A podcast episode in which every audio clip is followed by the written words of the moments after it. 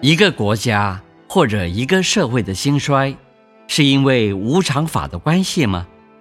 这样说来，比如历史上发生过的战争，那些被杀的也是因为无常法的牺牲者，他们根本就没有翻身的机会吗？不是说是无常法的牺牲者，这个本身就是无常，牺牲者就是无常法。不是无常法的牺牲者，因为有这些现象，才叫做无常法。现在再讲个无常法给你听。你今年几岁？三十三。你今年三十三，再过两年你几岁？三十五。那么你为什么不讲再两年还是三十三？因为无常法。再过两年，说起来。一般人是多了两岁，实际上，假使以寿命五十岁计算的话，过了两年你就减少了两岁，所以反过来说你是减少两岁，但是一般人认为是增加了两岁，这些事情都是无常法。还有一点，你现在是英俊潇洒的一位青年，但是。你到像师傅这样七十岁的时候，你会怎么样？是不是牙齿会掉，身体会驼背，头发会白，眼睛看不清楚，要戴老花眼镜，耳朵也会听不到，要戴助听器？那么七十岁的你，为什么不是三十三岁的你呢？这就是无常。房子也是这样子。今天把它建好了，放在这里。新的房子，就算你不住人，明天、后天、明年、后年，再过五十年来看这间房子，是不是新房子呢？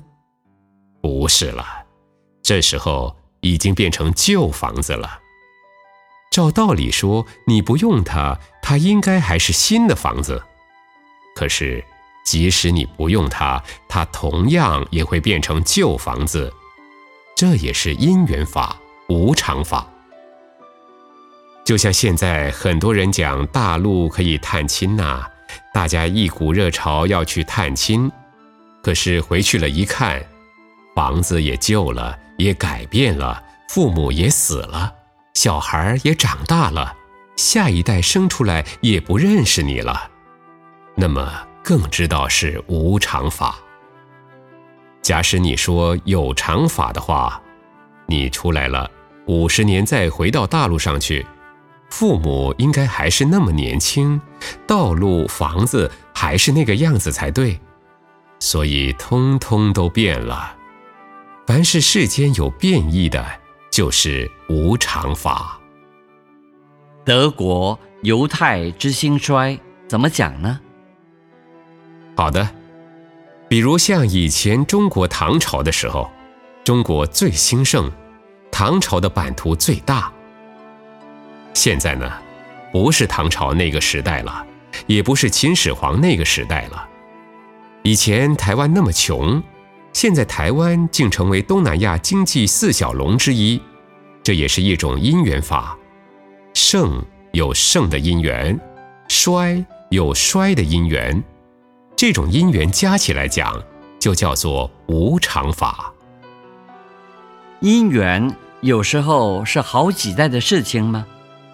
对，所以谈到不好的事情，人家常常讲所谓“冰冻三尺，非一日之寒”。那么一棵树木要成长、繁茂、开花，必须要有水分、养料，种种环境因素都要充足。当然，这棵树就可以茂盛。假如我搬了一棵树到沙漠地带来，水分也不够，天天又是大太阳，那么很快的，它就变成一棵枯木了。一样的道理。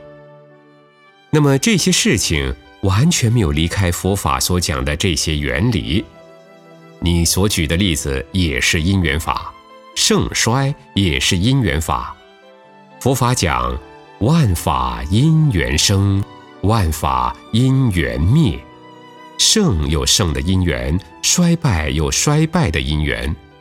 那么这个因缘来了，它就是这个样子；那个因缘来了，它又是那个样子。有的人说，我老了要死，那我干脆早点死了算了。这种人，人家说他傻瓜。人当然老了要死，那么你缘到了，自然要死；你缘没到，你说我现在就自杀，岂有此理？一个想活的人是没有这个道理。因缘法，生灭是因缘法。